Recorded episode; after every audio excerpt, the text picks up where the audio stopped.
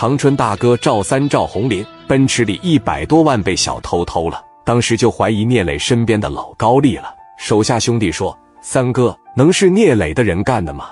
你是不了解聂磊这小子有多狂，他能这么轻易的跟我和好，能说我敬他两杯酒就原谅我了？那可能吗？我感觉这事十有八九是他聂磊这帮人干的，而且手法这么高的人，今天在座的。”只有聂磊旁边的这个老高丽，你俩他给我盯着他点。他要是上厕所了，或者出去溜达、抽烟啥的，你们给他堵住，问问是不是他干的。要是他干的，让他消停的把钱给咱就完了。我不是怕聂磊，我是觉得没必要得罪他。这小子一急眼了，跟疯狗一样。行，我知道了。俩人在二楼拐角这块就盯着，看老高丽什么时候单独上厕所。那厕所离聂磊他们这块比较远。聂磊这样人，又喝白酒又喝啤酒，杀老六他们左一趟右一趟，跑两个来回了。老高丽算是最能憋的，最后实在憋不住了，五个小肚子不行了，兄弟们，我得过去尿一泡。说完，直接奔厕所就去了。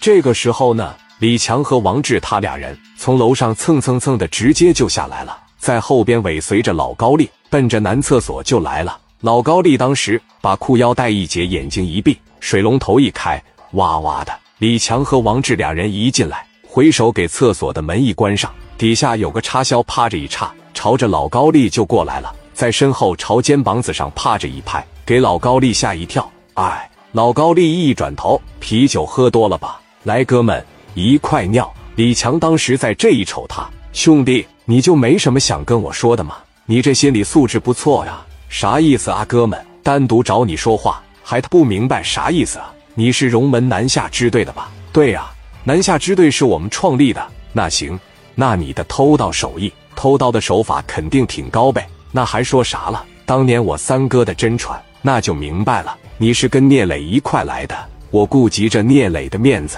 我不当众戳穿你了。我问问你，外面的奔驰是不是你撬开的？啥奔驰啊？三哥的虎头奔后备箱被人撬了，里边一百多万让人偷了。这事是你干的吧？抓紧时间把一百二十万还回来，要不然的话，你绝对出不了这个厕所。老高丽当时听，哥们，没你这么冤枉人的吧？我一直在底下坐着喝酒，连屋子都没出，我怎么撬你车呀？那再一个，我怎么知道那个奔驰里面有钱呢？你放屁！你们这种人专门研究这个，你们在火车上偷的时候，不是也不知道别人兜里有钱没钱吗？你既然是聂磊身边的人。你就应该知道三哥是什么样的人。平常后备箱里面备的全是现金。我跟你说，你最好是要点脸，要不然我现在跟你到聂磊跟前，咱们对峙去。到时候真从你们车上翻出来了，那脸上都不好看了。老高丽理直气壮地站在原地。哥们，我虽然是个小偷，但是我也有行业的规矩和底线。第一，我穷人不偷，病人不偷；第二，老人小孩不偷，不偷朋友。不管磊哥跟你们关系是真是假，表面朋友我也不会偷。再一个，我现在也不缺钱。你要是感觉就是我偷的，咱们现在可以上磊哥跟前对峙去。但你要是冤枉了我，哥们，你可吃不了兜着走。我听说人家杀老六，现在一直憋着你们一口气，知道吧？一直想找个机会爆发一下。你实在是找不着什么理由，非得干一场冤枉我，那他指定是不好使。不承认是吧？你在这跟谁逼逼赖赖的？